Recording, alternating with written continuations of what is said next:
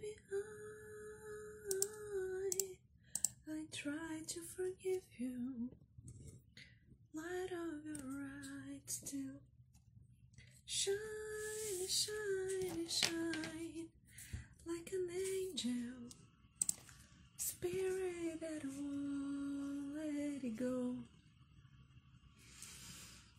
Hello!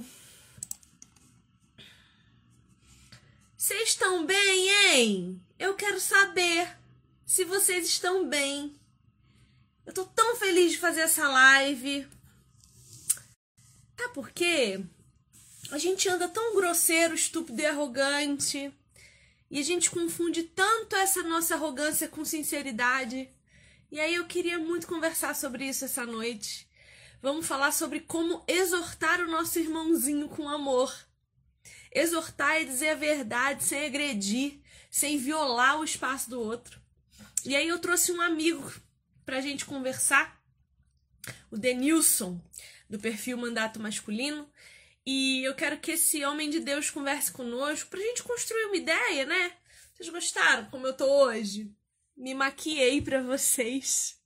Só pra vocês mesmos, gente, porque eu termino essa live aqui, eu tomo banho, tiro tudo. Então, eu quero, eu quero ser valorizada, tá? Porque dá trabalho fazer isso aqui, tá? Eu levo tempo investindo em vocês, tá? Então vocês me valorizem, tá? Bom, deixa eu chamar o Denilson.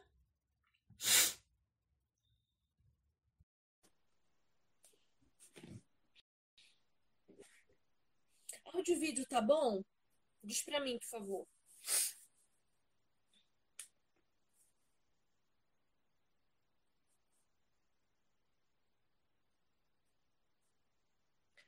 Entra, Denilson, aceita meu convite. Aceita meu convite.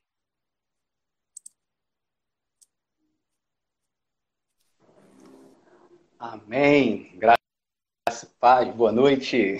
Tá me ouvindo bem? Eu tô te ouvindo muito bem. E você, a mim? Pera aí, deixa eu dar uma aumentadinha aqui. Acho que agora vai. Tá me ouvindo bem? Show.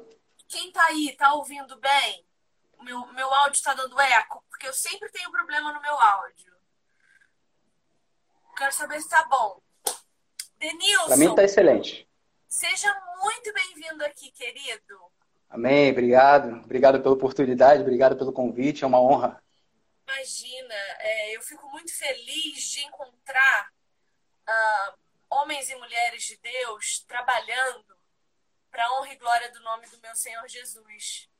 Amém. Então, eu fico muito feliz de receber aqui pessoas que têm um, um chamado, que têm amor por Jesus, né? Os eleitos do nosso Pai, para conversar e edificar a igreja. Eu acho que a gente Sim. precisa partilhar mais essas coisas. A gente precisa apoiar mais as pessoas que estão à nossa volta. Assim, eu não, eu não te conhecia há muito tempo, mas eu vi no seu perfil que você já me acompanha há algum há um tempo. tempo. Eu fiquei uhum. feliz e, e eu peço a Deus para trazer aos meus olhos sempre pessoas que estejam trabalhando fielmente, dignamente para o reino dele, para que essas pessoas possam compartilhar comigo o que sabem, porque eu aprendo muito. Eu sou muito edificada, né? Você é um homem de Deus, é mais velho que eu, tá há muito mais tempo caminhando com Deus do que eu, e eu me sinto honrada de poder aprender um pouquinho mais contigo. Então, seja bem-vindo aqui. Minhas meninas e meus amigo. meninos são ótimos, são super receptivos, tratam super bem sempre meus convidados. Então você se sinta em casa, tá bom? Amém. Bom, é, primeiro falar um pouquinho de mim. Meu nome é Denilson Oliveira, eu sou natural do Rio de Janeiro. É, eu sirvo na Igreja Nova Vida em Bom Sucesso, no Rio de Janeiro. Meu pastor Carlos Carneiro. Ah, é uma honra estar aqui com você mais uma vez agora participando ao vivo, né? Sempre acompanho suas lives, sempre assuntos interessantes. Como você disse, para edificar o corpo, para é, adquirir conhecimento. Conhecimento da palavra é, é o fundamental. Eu acho que é o que muito está faltando hoje, é conhecimento da palavra. Nós somos muitos, mas somos rasos em conhecimento. E, na verdade, eu, eu meio que descobri isso também há bem pouco tempo. Você fala que eu, eu tenho muito, eu costumo dizer que eu tenho muito tempo de igreja, mas bem pouco tempo de convertido. Eu costumo dizer que eu conheço a. Jesus me chamou há 17 anos, eu me converti a 6 e virei homem a 3. Eu costumo dizer isso para todo mundo que, que, me, que, me, que me pergunta algo, né? Mas a gente vai caminhando, vai, vai tentando ensinar aqueles que chegam a próximos. Eu costumo dizer também que eu sei mais o que não fazer do que o que fazer. O que fazer eu estou aprendendo. Ah, tenho um passado bem nebuloso, mas graças a Deus, Deus vem restaurando, restaurando minha vida, restaurando meu casamento. Ah, e enfim, e é isso aí, a gente está aqui para conversar, para bater um papo Sim. e para edificar, sermos edificados mutuamente, né? Sim. Eu quero começar, como sempre começo as minhas lives uh, de conteúdo assim, trazendo um versículo para a gente poder já começar com um princípio bíblico a respeito do que é exortar em amor. Porque é. quando a gente fala em exortação, a gente sempre a gente sempre pensa em confronto, a gente sempre pensa é em discussão, a gente sempre pensa em apontamento de pecado. E não é o que a Bíblia diz para nós que é exortação. Né? Então, eu quero começar lendo Filipenses, capítulo 2, versículo 3, que vai dizer o seguinte para nós: não façam nada por interesse pessoal ou vaidade, mas por humildade, cada um considerando os outros superiores a si mesmos. Então veja, uhum. quando eu penso em exortar o meu irmão, a primeira coisa que eu preciso fazer é analisar se a minha exortação é para interesse próprio, se é por vaidade minha, por exemplo, o exemplo mais comum é a gente querer exortar as pessoas da nossa família. Porque fulano fez alguma coisa que você considerou que era errado, então você quer exortar para benefício próprio. Eu vejo muito isso feito em casamentos. Então, eu vou lá apontar o pecado do meu marido, porque ele tem que parar de fazer isso comigo. E não é isso. Exortar alguém é dizer para essa pessoa: olha, o que você está fazendo não é o que Deus diz para você fazer. Pega um outro caminho para que você volte à obediência e volte a receber as bênçãos de Deus. Então não é para o meu benefício, não é para minha vaidade. Né? Então, o que, que o texto continua dizendo? Que a gente precisa considerar o outro superiores a nós. Porque a outra pessoa, por, por pior que seja, ela sabe alguma coisa mais do que a gente. Sempre. E verdadeiramente, a gente nunca vai saber o que o outro está sentindo, passando ou o que ele viveu. Né? Eu, como cristã declarada, como dona de casa, como submissa ao meu marido, eu sofro muita represália estudando numa universidade estadual, por exemplo, né? Eu estou numa universidade pública e eu sofro muita represália porque as pessoas me veem nesse cenário branca e acham que eu nasci aqui. Elas não sabem as dificuldades que passei, as necessidades. Não conhece a história, né? Pois é, eu sou do Rio de Janeiro. Você conhece Areal, Denilson? Areal? Em, perto de Petrópolis? Exatamente. Eu sou nascida conheço, em Petrópolis e eu cresci em Areal. Isso conheço. 30 anos atrás. Uma cidade que mal asfalto tinha. É. A minha mãe era dona de uma funerária lá. Então, veja, eu não cresci em berço de ouro. Eu cresci dividindo comida com a minha mãe e com a minha irmã. Só que as pessoas hoje me veem aqui e acham que podem vir falar comigo alguma coisa a respeito de quem eu sou. Então, a gente precisa muito tomar cuidado, porque os nossos olhos não veem o coração e não veem verdadeiramente a história do outro. Quando a gente As, as pessoas nunca veem a, a, estrada, né? Nunca veem a estrada que você passou. Então, quando a gente vai exortar alguém, a gente precisa pensar sobre isso. Por que, que essa pessoa faz o que faz? Será que ela já sofreu algum tipo de abuso, violência? Será que ela tem algum trauma? Então, em amor, eu preciso conversar com ela sobre isso, porque eu não sei os sofrimentos que ela guarda. O que, que tu acha, Denilson? Eu acho, eu acho o seguinte: é, o título da live é Como Exortar em Amor. E como eu estava falando com você, a gente conversou um pouquinho durante a semana, eu, eu vejo assim, a, a dificuldade que nós temos de falar em amor. Porque se você for parar para pensar, exortar em amor já é uma redundância, porque não se exorta, segundo a Bíblia fala, sem amor. A exortação já é um ato de amor. Então, mas na minha visão, qual é a, a, a, grande dificuldade? É a gente saber o que é amor. Se você for pegar para, sei lá, qualquer, dentro da igreja que você congrega, com os seus seguidores, se você fizer aquela caixinha de perguntas que você fala assim, coloca, o que é amor? Todos os seus seguidores, dificilmente eles vão dar respostas iguais. Por quê? Porque parece que é uma coisa de nós, uh, uh, eu vejo isso mais os ocidentais, acho que eles têm uma dificuldade de saber o que é amor. E eu tive, eu sou meio ruim dessa coisa de, do, do grego, do, do, latim, mas eu sei que é necessário né? para a gente estudar a Bíblia. Eu tenho me esforçado nisso. Mas aí eu fui ver uh, os idiomas ocidentais, o português, o inglês. E é engraçado que eu, eu, eu até anotei aqui que essas coisas seculares eu, eu costumo anotar que é a memória falha. Estou ficando velho. é, e a... Quem vê fala não vê caderninho. Isso. Aqui, ó. ó. um monte de anotação. E aí eu fui ver, né? A gente, nós temos, quando a gente fala de amor no português, você pode pegar qualquer dicionário, definição de amor da língua portuguesa, tá assim, ó. Forte atração por outra pessoa, nascida de laços consanguíneos ou, de, ou nascido ou de relações sociais. Atração baseada em desejo sexual. Se a gente for estudar o grego, nós vamos ver quatro palavras que nós, da língua portuguesa, de brasileiros, enfim, nós é, denotamos como amor. Eros, Filos, Storge e Ágape. Normalmente, normalmente não. O, o, amor que nós falamos de exortação em amor é o ágape.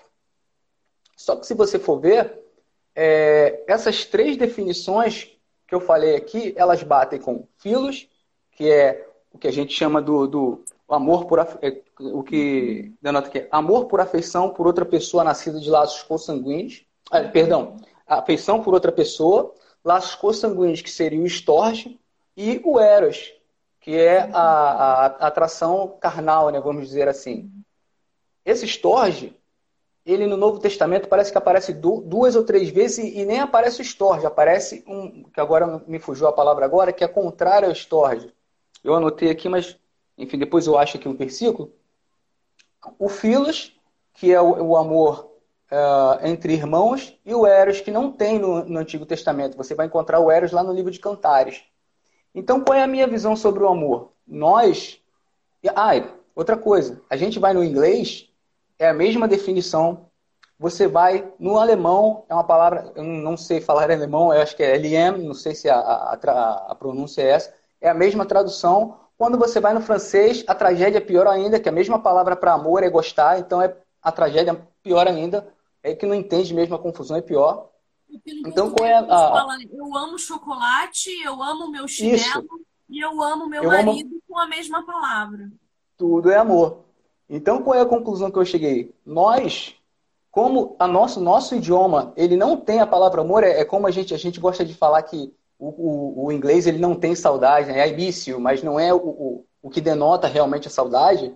O nosso idioma português, ele não tem o que é amor, o que é exatamente o que Jesus fala de amor, o ágape, o amor sacrificial, o amor que, que tudo, tudo crê, tudo pode, como Paulo fala lá em Coríntios. E assim, eu acho que muito, ou talvez toda, dessa dificuldade de a gente falar de amor é porque realmente a gente não sabe o que é amor. Nós não sabemos o que é amor. E pior ainda, o mundo, porque esse mesmo é que não vai saber. Porque Romanos 5,5, eu até anotei aqui, Queria lá com vocês em Romanos 5,5, se vocês estiverem com a Bíblia aí. Sempre não. Amém, glória a Deus. É um negócio, é uma, é uma coisa, é uma coisa que assim, eu adoro, assim, é, é, a, a tecnologia ela veio para ajudar, né? Mas assim, eu adoro barulho de Bíblia, cara. Tem que ter Bíblia folheando. Eu sinto uma falta desse barulho de Bíblia na igreja que você não tem noção. Todo mundo com um celularzinho, cara. Falei, gente, Bíblia, Bíblia, Bíblia de estudo. Bíblia tem que, você tem que ter Bíblia em casa. Verdade. E Roman, Romanos 5,5. Agora eu me perdi aqui. Amém. Romanos 5,5 diz assim: Ora, o, o, a esperança não confunde, porque o amor de Deus é derramado em nós pelo, em nosso coração pelo Espírito Santo que nos foi, que nos foi outorgado. Ora, se o amor de Deus está todo dentro de nós através do Espírito Santo, por que nós não sabemos o que é amor? Por que nós não conseguimos exortar o, o, o irmão em amor? Pelo fato, na minha opinião, de nós não sabermos o que é esse amor aqui, o que é o ágape. E hoje a gente vê, ah, é, eu, é como você falou, eu amo chocolate, eu amo meu marido, eu amo meu cachorro, tudo é amor. E a gente não tem a noção do que é realmente o amor. Tem, eu separei muitos outros versículos aqui que fala sobre, fala sobre esse amor. É, o amor, Romanos 5,5 já falei. Lá em 1 João 3,17 fala sobre o amor sacrificial, é, o, o, amor que nós damos pela vida do nosso irmão, que Jesus deu. Se você for lá em Efésios, é, ele fala do amor do homem para com a mulher, assim como Cristo amou a igreja. Isso é amor, isso é ágape. É, Nós temos essa dificuldade de saber o que é ágape. Eu acho importante a gente lembrar também de uma coisa assim é, primordial para saber o que é amor, né? Quando Jesus volta à praia e encontra com Pedro, ele chama os pescadores, né? E aí ele pergunta três uhum. vezes para Pedro: Você me ama? E Pedro fala: Senhor, o senhor sabe que eu te amo. Quando Jesus fala, Pedro, você me ama, Jesus, estava, Jesus está falando, Pedro, você me ágape. E quando Pedro responde, Senhor, o senhor sabe que eu te amo. Ele está falando, Senhor, o senhor sabe que eu te filéu. Então, o, um o fala que... em ágape, outro fala em filéu. Então, o, o, o que, que essa relação mostra para nós? Nós só somos capazes de amar ágape quando nós estamos em plena comunhão com Jesus. Sim. Porque esse amor ágape, que é o amor verdadeiro, é o amor sacrificial, é o amor que se entrega pelo outro, ele só tem fonte em Deus. Ele não nasce Sim. do nosso próprio coração. O nosso próprio coração só produz o filéu e o eros. Então, assim, Uh, a gente precisa entender que o, que, o, que o nosso amor gerado pelo nosso coração, ele é infiel. Então, se eu só amo meu marido através do meu coração, eu vou exigir que ele me ame do jeito que eu quero. Eu vou exigir dele coisas que ele não pode me dar. E nós vamos ter problemas. Se eu amo os meus amigos com o amor que o meu coração produz, eu sou ciumenta, egoísta, possessiva. Até se eu amo a Deus com o meu próprio coração, eu vou colocar em Deus características humanas e não fazer o movimento contrário de trazer as características de Deus para mim. Então, o que eu preciso buscar é amar ágape. É permitir que o Senhor Jesus produza no meu coração um amor ágape, que é um amor que transborda, que é um amor que me permite viver em paz, porque eu sei que se eu amo ágape, eu não preciso exigir nada do outro. Assim como Deus me ama ágape, e quando eu entendo esse amor e sou alcançada por esse amor, eu não quero outra coisa a não ser estar no coração do meu pai, né? Então é interessantíssimo você trazer essa questão da diferença de amores, justamente porque uh, a gente vê Pedro e Jesus falando essa língua. Pedro, tu me ágape. E Pedro não é capaz de dizer, Senhor, eu te ágape. Ele só é capaz de dizer, Senhor, eu te filéu. Filéu. E mesmo assim, mesmo assim, o que que Jesus diz para ele? Então, por favor, apacente as minhas ovelhas. Então, Jesus sabe que de nós não tem como fluir sozinho o amor ágape. Ele precisa ajudar. O Espírito Santo, que é o texto que você acabou de ler para nós. A esperança, que é a vida com Jesus na eternidade, porque a esperança do crente é essa. A minha esperança Sim. é gerada a partir da minha expectativa de eternidade. Então, se a minha esperança não me deixa decepcionado, é porque o amor de Deus, o ágape de Deus, é derramado no meu coração pelo Espírito Santo, que me é dado. Né? Então, fantástico isso aí que você falou, cara. O, o, O amor de Deus é a fonte da exortação em amor. É a fonte da exortação. A exortação em si é o amor. Por que, que é, nós vamos no, no, no, Novo Testamento? Por que, que Paulo era o cara que mais exortava? Porque ele entendeu o que é amor. Aí eu queria que vocês fossem lá, Coríntios 13, que fala sobre o amor. Primeira, né? Paulo, é, 1 Coríntios 13, a partir do versículo 4, ele dá toda a definição do que é o amor ágape. 1 Coríntios 13, versículo 4, ele fala: O amor é paciente, é benigno, o amor não arde em ciúmes, como você estava falando, citou ciúmes aí.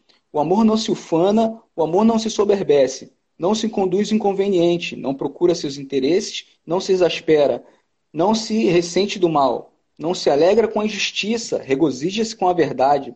Tudo sofre, tudo crê, tudo espera, tudo suporta. O amor jamais acaba. Havendo profecias, desaparecerão. Havendo línguas, cessarão. E havendo uh, ciência, passará. Então, Isso assim. É interessante. Denilson do céu.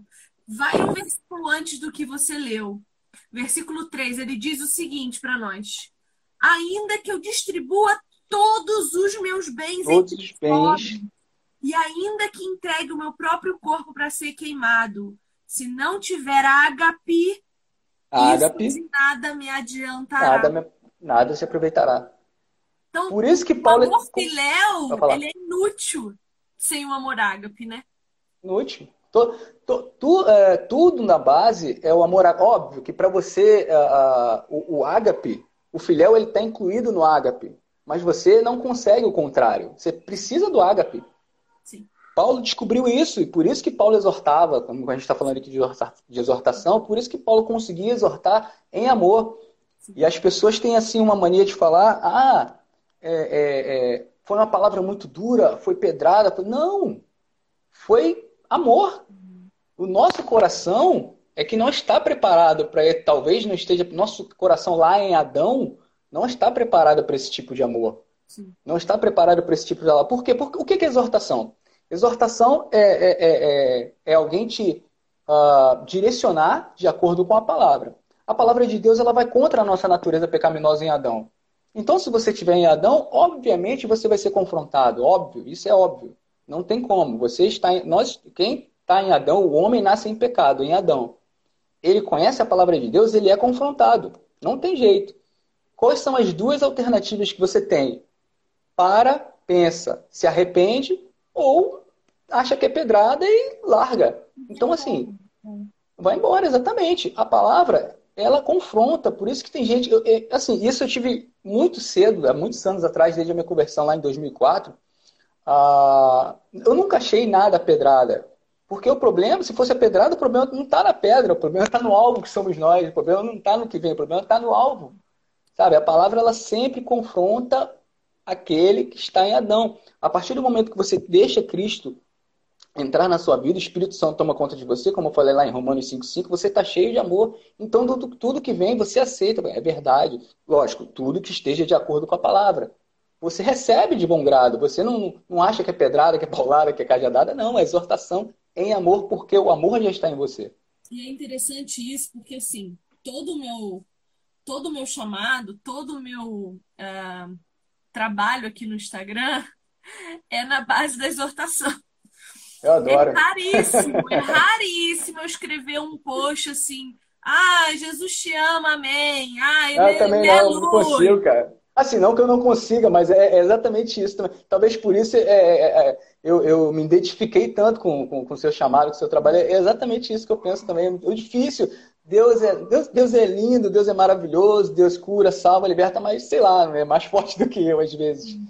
É porque assim, ó, eu acredito é, é, é, que o evangelho, a pregação do evangelho, ela tem uma sequência lógica. Se você uhum. prestar atenção nos textos que eu, que eu escrevo, é, ele tem uma sequência lógica. Eu apresento a lei para te mostrar a tua miséria. Eu te apresento a consequência do afastamento de Deus e a misericórdia de Jesus. É sempre essa sequência, porque para mim, pregar o evangelho é isso. Ou eu te mostro que você é um miserável sem Cristo, aonde você vai parar sem Ele, e por isso a graça e a misericórdia são extremamente importantes para a sua vida, ou você vai para o inferno. Sim. Porque senão você vai passar a vida inteira assim, não. Eu sou uma super mulher, eu sou impecável. O problema está no outro, não está em mim. O pecado está no outro, não está em mim. O erro é dele. Ele, a culpa é dele. Não é. 90% das vezes, quando a gente se aborrece com alguma coisa, o problema é nosso. E se o problema não é nosso, a responsabilidade de resolver é. De quem se queixa o homem, senão dos seus próprios pecados? Exatamente. A gente precisa ter essa consciência. A gente precisa ter essa noção. Então, assim, eu creio que tudo que eu faço é para exortar. E eu exorto sempre o máximo amorosamente possível. E não é da minha natureza fazer isso, não, tá? É Deus mesmo que derrama sobre a minha vida. Uhum. Porque a minha natureza é grossa, estúpida, e eu mato a Viviane todos os dias de manhã para que Jesus apareça mais do que ela. Porque eu creio nisso. Eu creio que se eu não falo a verdade para você, eu estou mentindo. Sim. Eu não acredito em vou omitir, não estou mentindo. Não, você está mentindo. Você tem que falar a verdade. Eu gostaria que falassem a verdade para mim, como já falaram. E isso mudou minha vida. Sim, a é? minha também. Pois é, é, a gente precisa entender. Bom, aí eu queria levantar uma outra questão aqui, que é assim, ó. A gente tem esse hábito de, de querer exortar as pessoas, sempre as pessoas que estão perto de nós. Eu quero exortar meu marido, eu quero exortar os meus filhos, eu quero exortar minha mãe, eu quero exortar meu pai, eu quero exortar minha família. Só que isso não acontece assim, né? Porque uhum. Jesus já avisou para nós que os de Jerusalém o recusariam, que os da sua própria família o recusariam. Então, você já parou para pensar por que, que, é tão difícil exortar as pessoas que estão perto de nós? Por que, que, é tão difícil exortar em amor o meu marido, por exemplo? Se meu marido se dorme na mesma cama que eu. Provavelmente porque eles, eles conhecem o, o, a intimidade, como você falou, a intimidade. Conhecem defeitos, conhecem qualidades, conhecem. Enfim, conhecem a, a, intimidade. Conhecem. A, teu marido, por exemplo, ele conhece a Viviane, que a gente não conhece aqui. A minha esposa conhece o Denilson, que ninguém conhece. É intimidade. Talvez por essa intimidade, e aí a gente entra na questão do testemunho de vida, quando, quando a gente fala que às vezes, é, é, às vezes não sempre, a, a, a, nossa vida tem que dar credibilidade às nossas palavras. Porque não adianta você chegar em casa, falar, falar, falar e, sabe, a, a, a vida que você leva não condiz com aquilo que você fala. O testemunho da sua vida é fundamental. O testemunho da sua mudança é fundamental, porque assim, é, a gente leu lá, o Espírito Santo se derramou, mas cadê, cadê o fruto? Sabe? Eu até separei aqui também, a, a, quando a gente fala lá, de, lá em Gálatas 22, do fruto do Espírito, que tem o amor. Como é que você não manifesta lá amor, paz, alegria, bondade, benignidade? Qualquer coisa você estoura, você não tem domínio próprio para nada. Uh, você, você é, uma coisa muito interessante. E aí falando um pouco de domínio próprio, de, de mansidão, fruto do espírito, é, de repente algo que, que te atrai ao pecado e você não mudou, você não não não não não não, não manifesta as, as características do fruto. Então assim quem está perto de você precisa ver a mudança, precisa ver algo diferente. É, não sei se já passou por essa experiência, provavelmente sim. Pessoas que te conheceram antes da conversão, me conheceram antes da conversão e falam: tem algo diferente, está diferente, não tem jeito. E aí é, igual um, um, colega meu fala: joga um caixote de Jesus em cima dele, é a hora. Porque quando sentem a diferença, é a hora da exortação, do, do né, como fala, como a gente está conversando aqui, exortação em amor, que é amor, né? Não você falar, ah, tu vai para o inferno. Não, mostrar o porquê que você está diferente. Qual é a diferença? O que te fez diferente? O que tem dentro de você agora que está diferente? O que te fez mudar? Agora, se você não manifesta, se você continua a mesma pessoa, não houve mudança, não, não houve conversão, né? Porque conversão é você ir numa direção, virar 180 e ir na outra. Não houve conversão. Esse é, esse é o grande problema hoje. É, não há conversão, na verdade. Não há arrependimento. Sim. Você falou uma coisa muito interessante no começo da sua fala, que é, é como você é, faz a, a, didática da coisa, não se fala mais em pecado. E também, na minha opinião, a primeira pregação tem que ser o pecado. Por quê? Porque eu sou pecador e eu não sei. Eu preciso de cura. Eu chego em algum lugar, me apresento que Jesus é a cura. Mas vem cá, a cura de quê? Eu não estou doente? E aí, eu vou ser curado de quê? Então, você é curado porque você nasceu em pecado, e isso, e aí, como você falou, você é o mais miserável, pá, te apresenta Jesus, que é a redenção, e aí você começa a didática. Hoje, as pregações é o contrário. Você vai em uma, uma igreja nessa contemporânea, dessas novas igrejas contemporâneas, pintada de preto, nada contra pintar de preto, mas normalmente são uma dessas aí, né? E eles, ah, você pode tudo, você é o centro, Jesus já fez. Não, Jesus não fez se você não fizer, se você não se arrepender. Você precisa se arrepender dos seus pecados. Você é um pecador sem Cristo que vai para o inferno e tem que falar a verdade. O arrependimento só vem pelo confronto de Jesus, porque é próprio Jesus Exato. que confronta. Quando eu estou aqui pregando a palavra, a palavra não é minha. A palavra é o próprio Cristo. Então, se Sim. você se você está se sentindo ofendido, e olha, eu já tive gente vindo falar comigo assim, Viviane, eu já deixei de te seguir assim umas três vezes, eu sempre volto. E volta? Porque você fala, eu, eu fico furiosa com você, eu vou lá, eu deixo de te seguir, mas aí aquilo martela na minha cabeça quando eu vejo eu tô aqui de novo.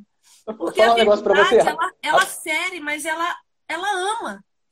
Sim, a última, eu preguei para os jovens lá na igreja, e assim, eu subi no púlpito eu falei, olha só, a minha missão aqui hoje são duas. Primeiro, eu quero que vocês morram de raiva de mim, vocês vão ficar com ódio de mim. Mas olha só, a Bíblia diz que não se põe o sol sobre a vossa era. Então, se vocês continuarem com raiva de mim, vocês vão tudo para o inferno. Segundo, vocês vão ficar com ódio de mim, mas vocês vão sair daqui amando a Jesus como vocês nunca amaram na sua vida. Então, assim, você vai ter raiva, porque vai te confrontar, vai te confrontar no seu pecado, vai te confrontar no seu erro. Mas se você, se, se a palavra cair em terra boa, vai mudar. Não tem jeito. Se você der a, oportunidade de Jesus entrar na sua vida, vai mudar. É, como o post que você colocou hoje, eu até comentei lá, é, Jesus, ele chega, ele chama, vem, vem. Se você for, vai. Ele chega para o cego, o que queres que eu te faça? Então, claro, você tem que falar o que você quer que ele faça. Entendeu? Ele vai fazer, ninguém nunca encontrou, você pode procurar em toda, todos os evangelhos, ninguém nunca chegou para Jesus, ele chegou, o que queres que eu te faça? Ou, ou vem, me segue, ninguém nunca saiu de mãos vazias, mas ele nunca correu atrás de ninguém. Exatamente. Jesus não corre atrás de ninguém. Exatamente. Ele te chama se você for, a, a, o seu cesto vai ficar cheio, a sua vida vai ficar completa, mas se você não quiser, não tem jeito. Não tem jeito. Então é esse o, o, o vamos dizer, Está invertido os, os, fatores, os papéis. Primeiro, você tem que ter a noção que você é pecador. E aí é onde entra o conhecimento da palavra. As pessoas não conhecem os Gênesis, não conhecem a, a, o começo de tudo. Eu, assim, eu comecei a, a, estudar o Gênesis, cara, eu fiquei apaixonado. Tá tudo lá. Eu descobri que tá tudo lá. Tanto o erro quanto o acerto tá tudo lá. O que Jesus veio fazer? Veio restaurar o começo. Por isso que ele, ele é chamado de segundo Adão. Não o Adão pecaminoso, mas o Adão perfeito. Então ele veio restaurar todas as coisas do, do todas as coisas do Jardim do Éden, só que agora vai ser numa cidade. Então quando a gente, quando a gente tem essa, essa noção de que ele veio restaurar todas as coisas, a coisa começa a fluir. Mas também a noção de que tudo começou lá atrás. Então, a noção de que você é pecador, sim. Você, aliás, você é pecador, não, você está em pecado, nascido, nascido em pecado, e precisa de Jesus para se reconciliar com o Pai. Não tem jeito. Uh, e vou, vou rapidinho só para completar. Eu acho assim, quando, quando você levantou a bola dos nossos uh, próximos, quando Jesus fala não há profeta Senhor a não ser em sua casa, a não ser em, seu, em sua pátria, provavelmente é muito disso, que as pessoas conheçam a você antes de se converter o antigo, a velha criatura. E aí vai falar, pô, esse? Não é possível, não vai, não vai. Mas uma hora vai. Se você continuar uma hora, é mais difícil com certeza é mais difícil é, você pregar para alguém da sua casa, tendo um passado não cristão, até você, entre aspas, convencer, é um pouco mais difícil do que quem já conhece você, uma pessoa restaurada.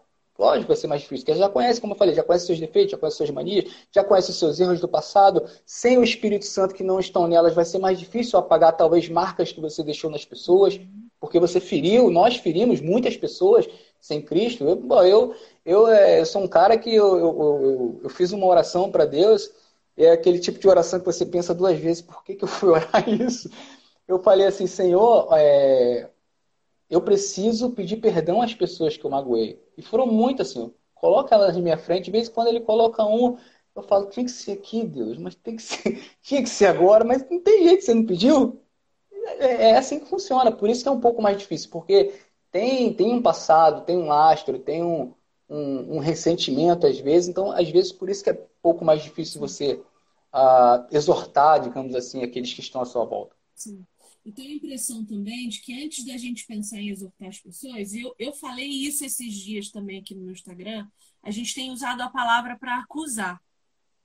E a palavra de Deus não é feita para isso, né? A palavra de Deus é para primeiro nos arrebentar, para que a gente quebre e Jesus faça tudo novo. Então, o que eu creio? Eu creio que antes da gente exortar alguém, a gente tem que olhar para nossa vida nessa área que a gente quer exortar. Por exemplo, Exato. se eu quiser vir aqui agora exortar você com relação à pornografia, falar para você, olha só, Denilson, eu vi você usando pornografia, isso é adultério. Sabe, o Senhor Jesus diz que se você olhar para uma mulher e desejar ela sexualmente com seu coração, você está traindo a sua esposa. Por que, que eu posso hoje exortar o Denilson nessa área? Porque eu olho para minha vida e eu não peco mais nesse lugar. Por que, que eu posso hoje exortar o Denilson na ira? Falar, Denilson, olha só, você se irou com seu filho desnecessariamente. Para que gritar com a criança? Não faça isso em nome de Jesus. Ensine nos caminhos do Senhor, com paciência, com calma, com discernimento. Por que, que eu posso exortar o Denilson? Porque hoje a ira não me domina mais. Uhum. Agora, eu quero exortar o Denilson, por exemplo, numa área que ainda que eu ainda não estou curada. Denilson vai olhar para mim e vai falar: filha, que não dá. É? Que exemplo que você está dando com a sua vida para me ensinar alguma coisa? Então eu vejo, às vezes, muitas pessoas marcando gente nos meus posts ah, para acusar. Tipo, a mãe é, marcando a filha, a esposa marcando o marido. Tipo, olha aqui, você tá vendo? Olha aqui o que, o que a Bíblia fala, olha aqui. E eu vejo nisso muita hipocrisia. Porque eu não sei verdadeiramente se essas pessoas leram e olharam-se no espelho antes de apontar o outro. Porque a gente tem que lembrar que quando a gente aponta um dedo, tem três aqui tem quatro, apontando para nós. Tem três para trás. Entendeu? E um apontando para Deus. Então a gente tem que lembrar, né? Então, é, é, é, com muito temor no meu coração que eu exorto as pessoas. Eu passei Sim. seis anos de relacionamento com meu marido apedrejando ele, cobrando ele, infernizando, fazendo da vida dele o diabo. Até que eu falei, bom, para exortar esse homem que não gosta de ser criticado, eu preciso de uma outra estratégia. Então, como é que eu vou exortar ele? Meu bem, a partir de hoje você pode pôr o lixo para fora para mim? É muito pesado, eu não consigo carregar. Ok, ok. O dia que ele esquece o lixo, a minha exortação é: Nossa, meu bem, você está sentindo um cheiro? De onde vem esse cheiro? Aí ele, putz, o lixo, eu esqueci. O lixo. Eu falei, ah, meu bem, não tem problema não, o lixeiro daqui dois dias passa, até lá a gente vai ficar com cheiro, mas tudo bem. E nunca mais ele vai esquecer de pôr o lixo para fora, entende? A gente precisa uhum. elaborar estratégias de exortação. Estratégia. Exortar não é só tacar a Bíblia na cara da pessoa. Na verdade, nunca é, né? É, é, isso que você falou é muito, foi muito interessante, porque Deus, ele realmente ele, ele quebra a gente. Foi outra coisa que eu passei por isso. Ah, falando de orações, entre aspas, complicadas, né? E eu tive o mesmo problema que você teve, problema com pornografia, enfim. Ia dar três lives aqui eu falando sobre isso. E eu, e eu já casado, eu falei, não, senhor, tem que parar e assim, tem, isso tem que ter uma maneira, tem um jeito. Qual é o jeito? Você querer. E aí Deus falou assim comigo: Você realmente quer? Eu falei: Quero, Senhor. Então, olha só, tá tudo errado. Vou ter que te quebrar e vai ser de novo. Eu falei: Então, que se faça. É aquela, essa, é essa a oração que você tem que ter muita certeza do que você quer. Porque se Deus falar que você vai quebrar, que vai te quebrar, Ele vai te quebrar. E assim, eu não sei, tem gente da minha idade aí que lembra do prato Duralex. Não sei se você, se você conseguiu alcançar o prato Duralex. Aquilo era uma desgraça para quebrar. Mas quando quebrava, eram uns pedacinhos assim que quase você não enxergava. Quando Deus te quebra, é dessa maneira. Ele te quebra de maneira que você não pode juntar. você não e vai juntar de que novo. O que é mais lindo é o próprio Espírito Santo que junta. Isso. Ele Mas junta. Você... Não, então. Aí é o processo. Aí ele te junta, você tá quebrado, ele vai e te junta. Isso, aí vamos, vamos colocar biblicamente falando, como barro, ele te junta, o barro quebrado, ele te junta, ele te põe no fogo de novo para você derreter. E aí daqui a pouco ele deixa lá você esfriando num canto e ele vai te moldando, moldando, pô, não, isso aqui ainda tá errado, vem cá, isso aqui também não, não tá muito legal. E esse processo, Viane, é, é, é, é, doloroso, não é? Não é legal. Lógico não é. Não. É terrível. E, e pode levar Porque... anos. Anos, anos, exatamente. O meu tá levando seis já e continua, sabe? E assim, é doloroso você é, é é, confrontado, é, Deus mexe em lugares em você que dói, mas é necessário. É como uma ferida aberta que ele. Hoje em dia eu não posso falar mais que o metiolarte não arde, não arde mais, eu colocar aquele metiolarte lá e arde, mas, mas vai curar. Sabe? Vai curar, é doloroso. E as pessoas hoje, elas não querem passar por esse processo, sabe? Ah, eu vou, eu vou, mas olha só, você não está indo, não é pro céu, não, cara, você está indo pro inferno. Se está fazendo, se está em pecado, Deus tem que te quebrar, tem que te fazer de novo. Vida cristã não tem remendo. Não tem remendo. Ou é vida reta, se está errado, quebra e faz de novo o vaso, porque não tem como andar torto. Eu acho muito interessante a gente pensar o seguinte também. Deus não é um tirano. Ele não é um ditador que vai exigir que você permita que ele mude o que ele quer. Não. Uhum. O Espírito Santo é uma pessoa extremamente educada, delicada, Sim, elegante, gentil. Ele não vai invadir você e falar: olha, eu estou vendo ali um, um verme. Não, não, só se você permitir. Ele vai virar para você e falar assim: olha, eu tô vendo. Deixa eu entrar. Se Posso? você negar, se você negar, você vai continuar vivendo na miséria espiritual. Vai. Porque existem dois tipos de cristãos: os só salvos e os apóstolos. Os salvos são todos aqueles que professam Jesus como Senhor. Os apóstolos são aqueles que permitem que Jesus seja o Senhor. Então, assim, você pode aceitá-lo como Senhor e não permitir que ele seja. E aí, estou falando assim, não estou falando de apóstolo, o, o cargo de apostolado, não. não. Estou entendi, falando entendi. O, o, o que segue, o que vai entendi. junto, o que anda junto, né? Que caminha junto. Sim. Então, assim, existem esses dois tipos. E você pode estar salvo vivendo em miséria. Vivendo sem a água da vida que transborda. Vivendo comendo ainda migalha de cachorro ao invés de sentar à mesa e comer o banquete. Então, o Espírito Santo é extremamente educado. Ele só vai permitir que, que você transforme aquilo que você deixar que ele transforme. E é para doer, porque sem dor não há mudança. Quando está tudo muito bom, quando está tudo muito confortável, você até esquece de Deus. Você esquece de orar. Você esquece de agradecer ao Senhor pelas coisas que ele te deu. Então, isso é muito importante da gente se lembrar. Se você não permitir ser transformado, o Espírito Santo não vai, não vai transformar. E aí você não Ele tem não vai te obrigar para exortar ninguém. Não vai te obrigar e não, não vai acontecer nada e você vai continuar na sua vida, como você falou, medíocre e não, não vai chegar a lugar nenhum. É, eu, eu, separei até um texto aqui sobre exortação. Ah, deixa eu ver se eu acho aqui. Ah, exortação. Quem quiser mandar pergunta, entra aí no balãozinho da interrogação e pode mandar pergunta, tá bom? Que a gente vai respondendo. Achei. Primeira Tessalonicenses 5. Ai, eu amo! Eu tô estudando Primeira Tessalonicenses. Eu, meu, que texto rico! Vamos lá. Vamos achar aqui. Achei. Que texto fantástico. Qual capítulo? Primeira Tessalonicenses 5. Capítulo Ai, 5, amo. versículo 11. 5, 11. Isso. Consolai-vos, pois, uns aos outros e edificai-vos reciprocamente, reciprocamente como, como, como estás fazendo. fazendo. E aí, lá no 14, também diz assim: é, exortávamos também, irmãos, que admoesteis os insubmissos, consolei os desanimados, amparai, ampareis os fracos e sejais longânimos para com todos.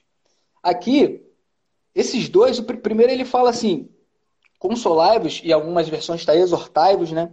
Uns aos outros para edificação da igreja. Quer dizer, é um cristão, não, como você falou, não acusando o outro, um direcionando o outro, o mais velho, que já passou por algumas coisas, direciona o mais jovem, o outro vai direcionando e a igreja ela se exorta, a igreja ela própria se dá direção, os santos se exortando. Os santos, como você falou, não um acusando o outro, mas os santos um direcionando o outro. Olha só, vamos por aqui, vamos por lá. É dessa maneira, em amor, é, para a unidade da igreja ficar forte.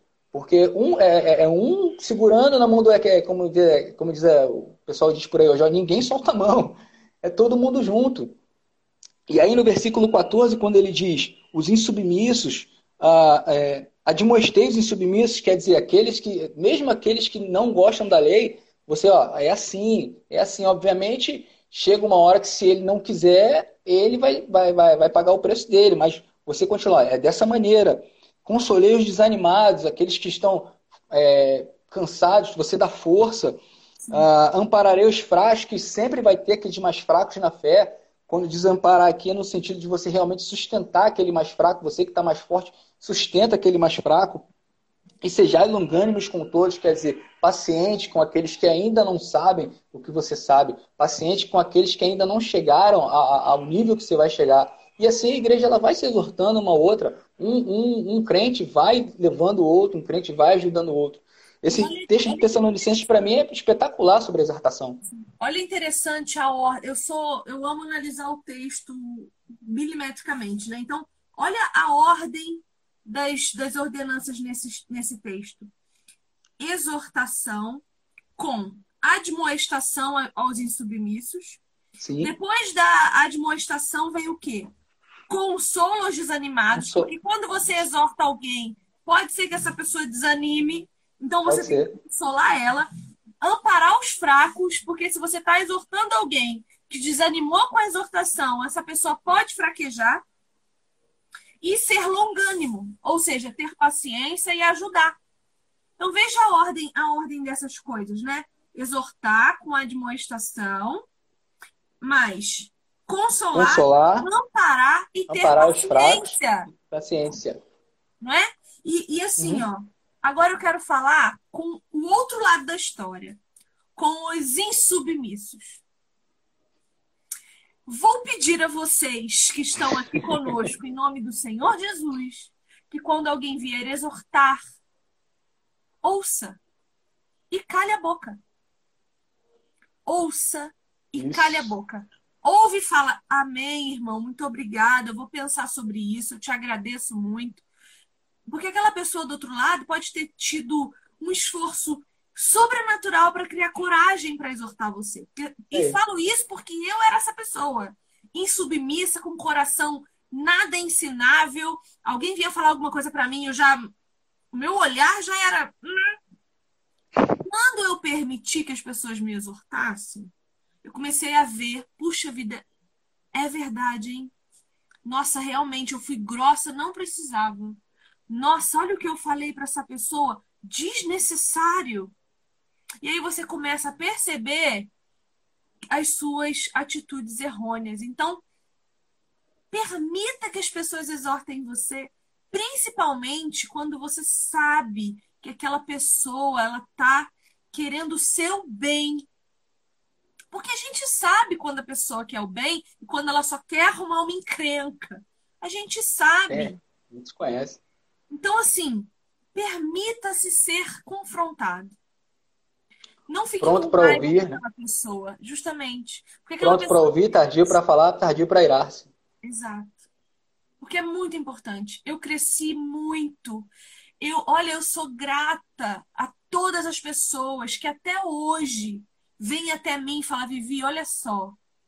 Puxa vida, isso aí que você falou, eu não achei legal. E essa pessoa me dá também a oportunidade de explicar para ela porque eu falei do jeito que falei, né? E aí a gente cria um debate teológico, a gente cria uma discussão saudável. Quantas vezes vem gente discutir comigo no meu post? Hoje mesmo, um rapaz foi discutir comigo no meu post lá que eu falei sobre a pessoa não ser curada porque não quer. E ele veio discutir comigo que ele não concordava, que ele achava que não, não tinha a ver com fé. E a gente, eu, eu rebati, eu falei, não, o que eu quis dizer foi isso, você que não entendeu o que eu quis dizer. E no final eu fui descobrir que ele tinha um grave problema de saúde que estavam colocando na cabeça dele que a ausência de cura era a falta de fé. Então, às vezes, quando alguém vem te exortar ou te confrontar com alguma coisa, é porque doeu nela uma coisa que ela também precisa de ajuda para tratar. Então, veja. É, exatamente. É uma troca tão saudável que a gente precisa aprender a respeitar, a aceitar e amar. Né? Provavelmente, provavelmente alguém já falou de maneira errada para a pessoa. E aí, quando você vai é, exortar em amor, ela já está toda. Já bota um escudo, já bota uma espada, não vem não. Já fizeram isso comigo e ela já fica travada, entendeu? É complicado. Só para completar a questão de, de, escutar, isso é primordial. Eu acho que é um dos grandes defeitos, do, principalmente das gerações mais novas, mas assim, é, eu, eu, por exemplo, eu, eu, sempre fui um cara muito questionador. Mas eu, quando chegava um mais velho do que eu, isso em qualquer, qualquer uh, âmbito da vida, dentro da igreja, fora da igreja, no mínimo que eu pensava, pô, esse cara mais velho, ele já viveu mais do que eu. Então, assim, ele sabe mais do que eu. Eu, eu tenho que escutar esse cara. Entendeu? E hoje, eu vejo, principalmente os mais jovens, têm extrema dificuldade em parar para escutar. Para para escutar, analisa. De repente, nem tudo é bom, retém o que é bom, mas escuta. Exato. Em nome de Jesus, escuta. Exato. Né? Em nome de Jesus, escuta exatamente o que eu ia dizer. Retém o que é bom. E não precisa discutir com a pessoa. Falar, olha, isso, isso que você está dizendo. Não! aprende a ouvir e a falar menos. A gente tem dois ouvidos e uma boca. Uma não boca. é à toa. Sim. Né? Não é à toa. Eu falo isso sempre. Deixa eu botar uma pergunta aqui. Você acha que as Andei. pessoas têm dificuldade de aceitar o amor de Deus por falta de entendimento e comunhão? Eu acho que as pessoas. Eu não sei. As pessoas têm dificuldade de aceitar a, a correção de Deus, não o amor. Porque o amor todo mundo quer. Todo mundo quer o amor de Deus, mas ninguém quer disciplina, ninguém quer o ensinamento, ninguém quer a, a, o preço que tem que ser pago para estar com Deus. O que, que você acha? Eu acho que a gente volta ao começo. É saber o que é amor. Uh, aceitar, é aceitar o amor de Deus por falta de entendimento. O que é amor? O que essa pessoa entende por amor para ela querer aceitar o amor? O amor é só o, o vem cá, eu te amo, me abraça, ou o amor também é o confronto, ou é aquele que corrige porque ama, entendeu? Então, assim, eu acho que tem muito disso, na minha opinião, é saber o que é o amor para você poder ter o um entendimento do que é o amor. Eu acho que, de repente, pode ser também por isso. Então, nossa live hoje já explicou o que é o amor, então, volta lá no começo. Amém. Querido, que prazer falar com você. Você quer dizer mais prazer alguma é coisa? Meu prazer, dizer que é um prazer estar aqui, que eu agradeço muito o seu convite. É, é bom, bom ver que tem pessoas que realmente se preocupam com o reino e não só com seguidores, né? Porque tem gente que a gente, a gente vê por aí, ah, vamos fazer isso para ganhar seguidores no mundo que, que a, a, hoje uh, você mede a sua popularidade, mede a sua importância por seguidores. Tem gente como você e como outras pessoas que não ligam para isso ligam para engrandecimento do reino de Deus, para fortalecimento do reino de Deus. É como Deus falou para o profeta: você não está sozinho, ainda tem muitos que não se curvaram, ainda tem muitos que ainda querem que a palavra de Deus seja realmente pregada, que a palavra de Deus ela seja proclamada, a verdadeira palavra de Deus, a que cura, que salva, que liberta, e aqui por que não falar que confronta o pecador? Essa é a palavra, e eu dou glória a Deus por estar aqui mais uma vez. Obrigado pelo, pelo convite e estou sempre às ordens para servi-la, né? E para aprender todos os dias. Também. Conta comigo também. A hora que você quiser fazer uma live lá no teu canal, você me chama e eu vou. Eu estava falando com meu marido ontem é, justamente isso. É, quando eu era uma. Eu ainda sou uma Zé Ninguém, mas quando a internet me tratava como uma Zé. Não, não sei se eu posso falar isso, mas quando eu tinha pouquinhos seguidores, né? Dá para entender. Eu fui rejeitada. Por pessoas. Eu, uma vez eu convidei uma moça que trabalha com mulheres, que lida com mulheres, que fala para mulheres. E eu convidei ela para fazer uma live comigo, para falar de mulheres, de beleza de mulheres, enfim, edificação de mulheres. E ela sequer me respondeu. E aquilo me marcou profundamente. Não porque eu fiquei ofendida, magoada, mas eu falei: puxa vida, Senhor, que eu nunca seja essa pessoa. Que eu nunca olhe para uma pessoa através dos números, mas que eu possa ser, através do teu Espírito Santo, discernida para enxergar o ser humano, o filho de Deus que está lá do outro lado. Não é com todo mundo que eu sinto isso, óbvio, mas eu senti isso com você. Tanto que eu não sabia o teu Amém. rosto, eu não sabia quem é. você era, eu não sabia nada a teu respeito, mas o Senhor me levou a acreditar na pessoa que estava ali atrás daquele perfil. Então, assim, é, eu nunca, nunca vou tratar uma pessoa como um número, se assim Deus me permitir, porque eu acho isso injusto, indigno. Ontem eu fiz uma live com um rapaz que, também tem. Ele tem um pouco mais, ele tem uns dois mil e poucos seguidores. E quando eu falei com ele, eu fiquei extremamente constrangida. O cara faz um trabalho de, de proteção ao, ao abuso sexual em crianças aí no Rio. O cara vai uhum. para a rua, as crianças o abordam pedindo ajuda para saírem do seu, da sua condição de abusadas o cara ajuda essas crianças, o cara prende estuprador de menor, o cara. E eu falei, meu Deus do céu, por... olha, graças a Deus, eu tenho o discernimento de não olhar para números, eu olho para seres humanos. Amém.